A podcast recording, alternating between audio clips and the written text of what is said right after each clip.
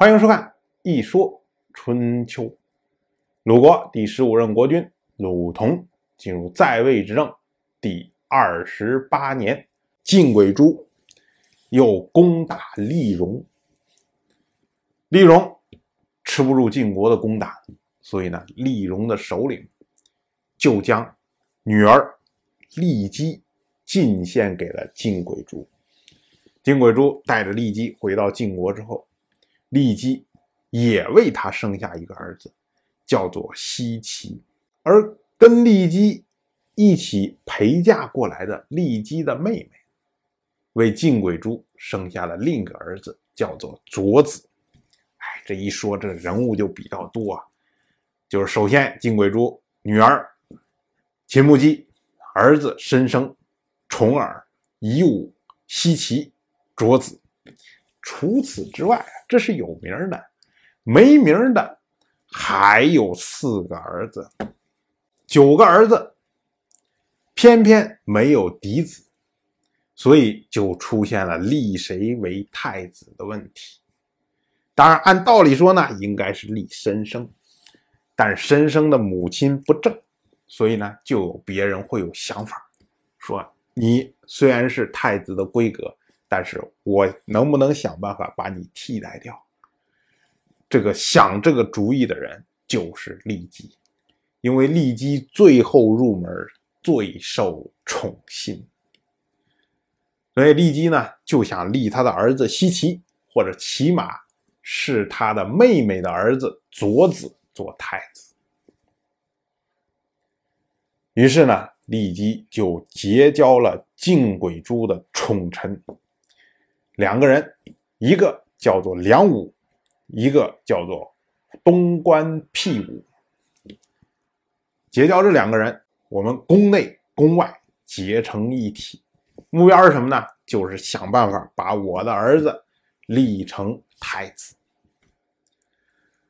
结果呢，他们在一块儿商量主意，立即就让梁武。和东关辟武这么两个人去跟晋轨珠说，说什么呢？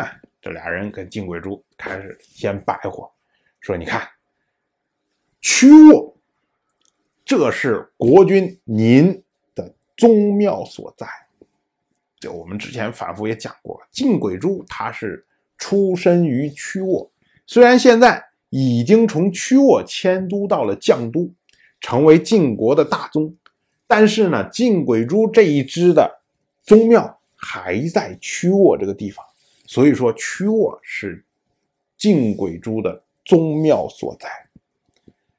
然后梁武和东关辟武两个人又说，说蒲和二曲是国君您的边疆，蒲是一个地方。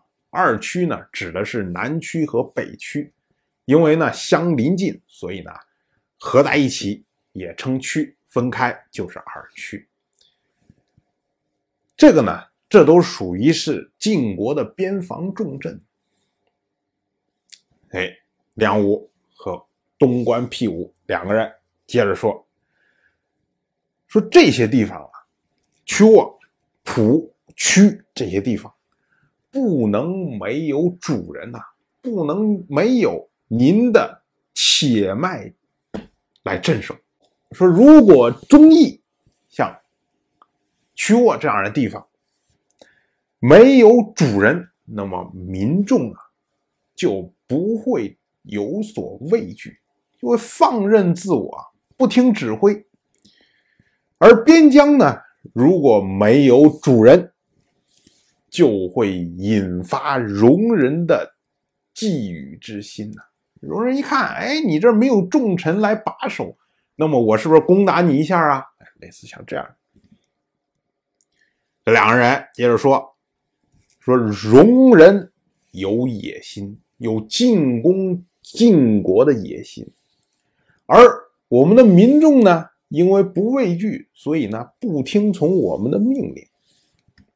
那么这个就会造成国家的灾难，所以呢，哎，两个人开始给金贵珠出主意，说啊，如果能够让申生去镇守中，因为申生现在是太子的规格嘛，由太子来镇守您的宗庙，这名副其实啊。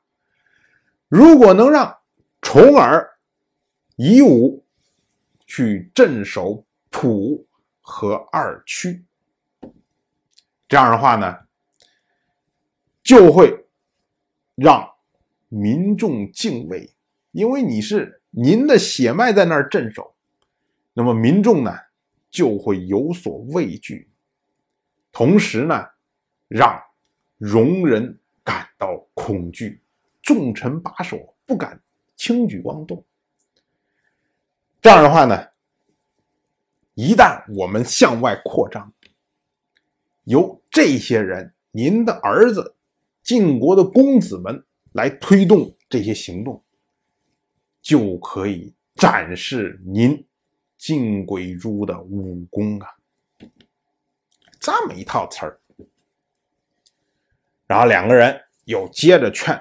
金贵珠说：“啊，您看，戎人的土地广阔，而晋国呢又想向外扩张，那怎么办呢？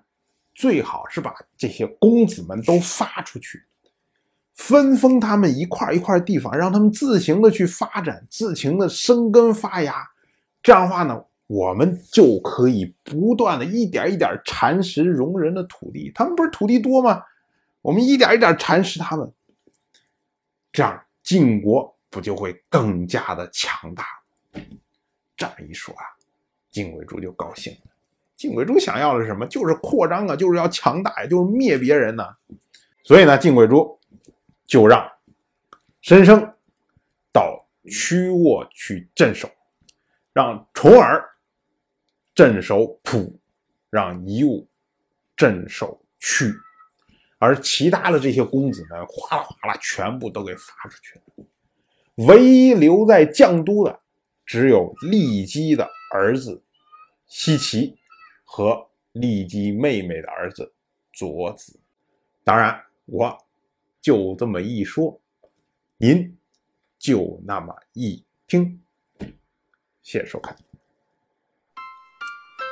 如果您对《一说春秋》，这个节目感兴趣的话，请在微信中搜索公众号“一说春秋”，关注我，您不仅能得到《一说春秋》文字版的推送，还可以直接和我互动交流。我在那里等待您的真知灼见。